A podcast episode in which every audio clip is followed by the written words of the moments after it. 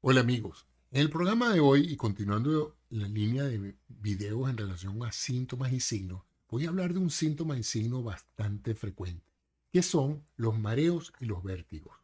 Pero ustedes se preguntarán, ¿y qué son los mareos y los vértigos? El mareo y el vértigo son unas alteraciones en la capacidad del cuerpo de mantener el equilibrio y la relación visual de posición en relación al ambiente que nos rodea. En el caso del vértigo, el fenómeno se describe como la sensación de que todo da vueltas a nuestro alrededor. Es decir, que uno está parado y se desequilibra porque todo lo que uno ve a su alrededor se está moviendo alrededor de uno. Y esto produce una sensación muy desagradable que puede conducir a la pérdida del equilibrio y a una caída. Ese es el vértigo. El mareo es un poco lo contrario es uno el que se siente que está desequilibrado.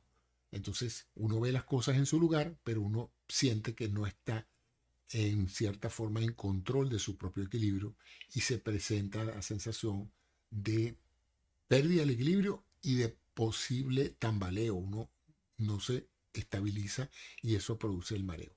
Prácticamente todos nosotros hemos experimentado en algún momento de la vida, bien sea el mareo, que es más común, y el vértigo, que es más peligroso porque en un momento dado puede precipitar más la, pérdida del equilibrio y una caída. Ahora, ¿por qué se producen estos, estos dos síntomas? Se llama síntoma porque esto es algo que describe el paciente. Yo no tengo ningún aparato para ver si una persona está mareada o no, sino en la referencia que me da la persona de eh, lo que está sintiendo. Claro, objetivamente yo puedo ver que le falta el equilibrio, pero una persona puede perder el equilibrio sin necesariamente tener mareo o vértigo. Eh, por otra parte está la situación de qué causa esto.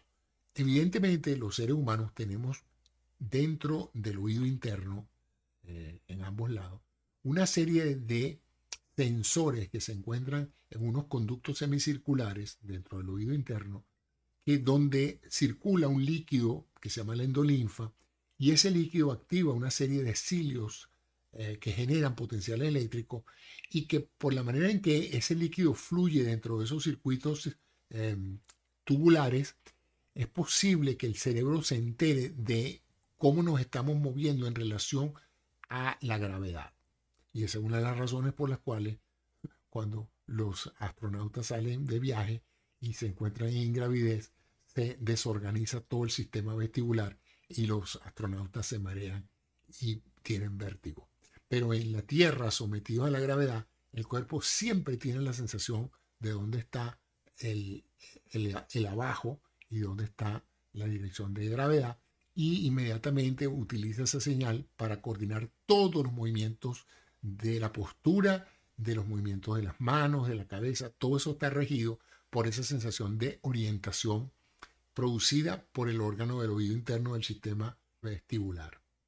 Pero además de eso, para el cerebro informarse de dónde estamos en relación al espacio, nosotros usamos la información visual, de tal manera que tenemos como complemento a la información gravitatoria que da ese órgano que se llama el sistema vestibular, tenemos entonces la información visual que nos permite ver lo que llamamos nosotros el horizonte, ¿no? Cómo estamos, si estamos inclinados, si estamos derechos, si estamos hacia arriba o si estamos hacia abajo. De esa manera el ser humano se orienta. Cuando ese sistema vestibular visual se desorganiza, tenemos entonces la consecuencia de que el cerebro recibe señales erróneas de posición y orientación visual, se confunde y se produce entonces la desarticulación del proceso de equilibrio con las dos consecuencias, el mareo y el vértigo. El mareo, la sensación de que nos estamos moviendo en forma desequilibrada con respecto al ambiente que estamos, y el vértigo es una situación inversa donde sentimos que el ambiente es el que se mueve alrededor de nosotros. Uno, pues resulta más peligroso que el otro porque eh, tiende más a darnos la sensación de que estamos cayendo, de que estamos precipitándonos en contra de nuestros instintos reflejos. ¿Por qué se producen estas cosas? Bueno, por muchas causas. Una de las más frecuentes, todos lo hemos visto, la gente que se monta en un barco y marea. La gente que se monta en un automóvil y se marea. La gente que se monta en, un sub y baja o en un una cuestión de circo y se marea. De tal manera de que el movimiento, cuando estamos en movimiento, en una forma donde hay una desarticulación entre la sensación de cómo nos movemos y las cosas que vemos, podemos entonces estimular estos centros, desorganizarlo y producir la sensación de mareo. Por otro lado está entonces el vértigo que puede ser por un proceso de irritación, de eh, inflamación de ese órgano del sistema vestibular, de esos conductos semicirculares por donde pasa ese fluido y de las terminaciones nerviosas que ese fluido estimula cuando pasa por allí. Y eso crea entonces una enfermedad de Menier y que produce pues una irritación, una inflamación eh, en el oído interno que puede en un momento dado conducir a una laberintitis, porque afecta pues ese laberinto de conductos semicirculares y por eso cuando se inflama la llamamos una laberintitis. Continuando con esto entonces, tenemos entonces las causas mecánicas que pueden producir ese proceso de desorganización vestibular, visual, pero también tenemos otros procesos que pueden irritar el sistema y son las causas digestivas. El alcohol, por ejemplo, es un gran irritante y de allí que cuando uno consume alcohol en exceso, pues puede tener las dos cosas, mareos o vértigo, producto del efecto del alcohol en esas terminaciones nerviosas del sistema vestibular. Otras causas, pues, tienen que ver con procesos infecciosos y muchos otros procesos de intoxicación por consumo de, alimentos o medicamentos que en un momento dado puedan tener como efecto colateral los mareos y los vértigos.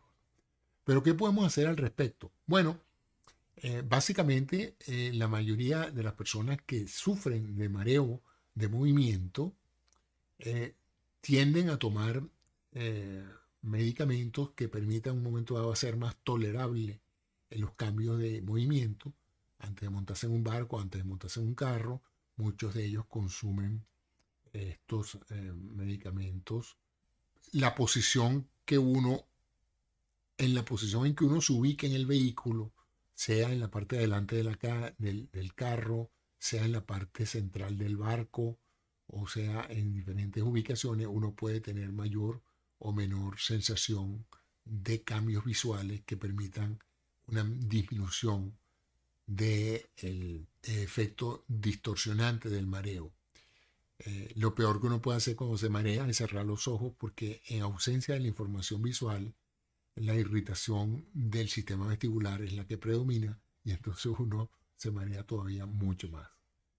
Eh, en el caso de mareos y, y, producto de consumo de alcohol, la ingesta de grandes cantidades de agua puede diluir los niveles de alcohol en sangre y facilitar entonces que las personas al disminuir el efecto concentrado del alcohol en sangre puedan recuperar su control de equilibrio y posición.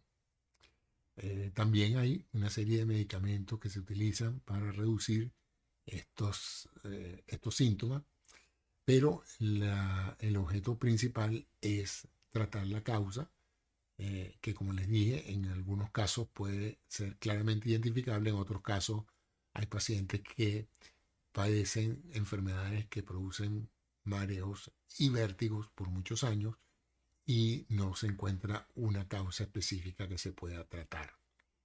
Espero que esta información haya sido de interés para ustedes y seguiremos en estos videos hablando de síntomas y signos y luego en las próximas entradas voy a hablar ahora de las enfermedades, cuáles son, cómo se diagnostican, cómo se tratan, cuál es el pronóstico. Así que muchas gracias a ustedes por su atención. Gracias.